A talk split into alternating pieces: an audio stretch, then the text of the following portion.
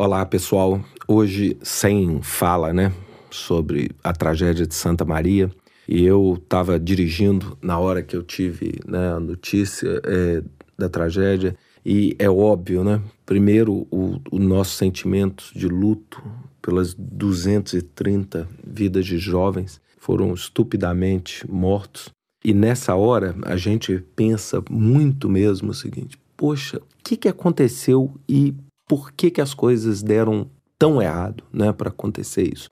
E aí eu volto de novo ao podcast que eu gravei sobre o furacão Sandy, sempre nessas horas. É claro, é uma forte comoção, mas a gente começa a perguntar. E aí esse esse acidente na boate, esse incêndio, ele nos leva a pensar o seguinte: puxa, era tão fácil, tão simples de ser evitado ou minimizado radicalmente, né? E aí eu volto ao nosso trabalho como gerente de projetos. Né? O, que aconteceu na boate é, nessa madrugada é o exemplo que pode acontecer em muitos outros projetos que a maioria dos nossos gestores estão executando. Pode ser um prédio, pode ser um escritório, pode ser uma indústria. E aí eu volto à base.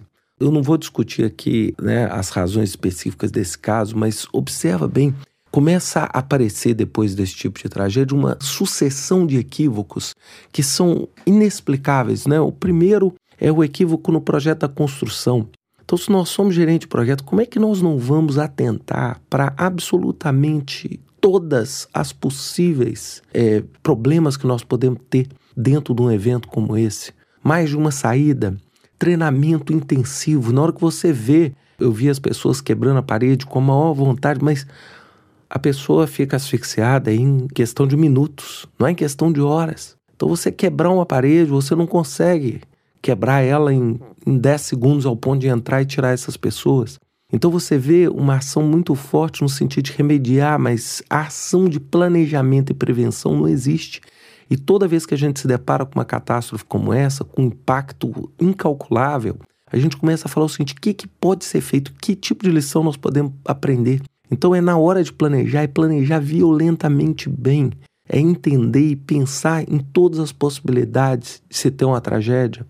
Segundo, no próprio evento, no próprio projeto do evento, é? o evento em si, a noite em si. Como é que você usa uma geração de fogo dentro de um ambiente fechado e despreparado? Como que isso pode acontecer?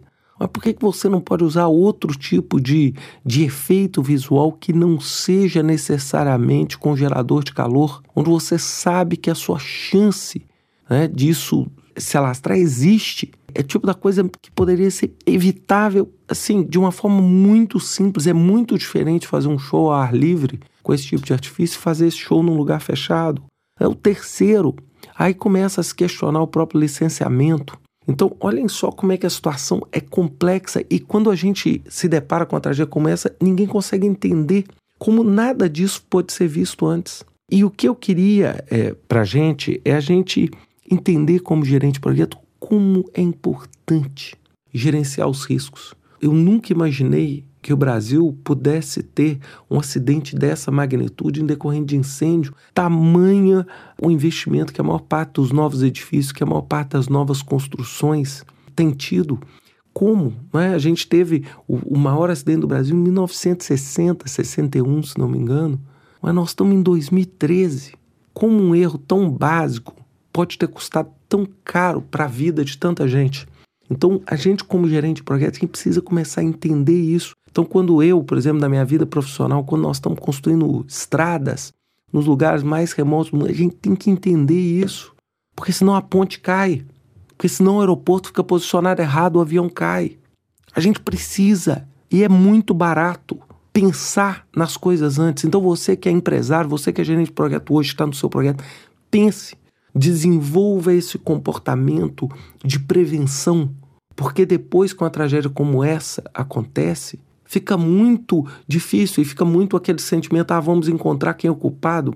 Encontrar ou não encontrar não vai resolver o problema das 200, pouco mais de 230 vidas que foram perdidas. Então é isso que a gente precisa aprender com um custo inestimável dessa tragédia. É uma coisa para a gente pensar, primeiro, na vida dessas pessoas, desses jovens, e também tentar traduzir isso na nossa vida para que isso jamais volte a acontecer.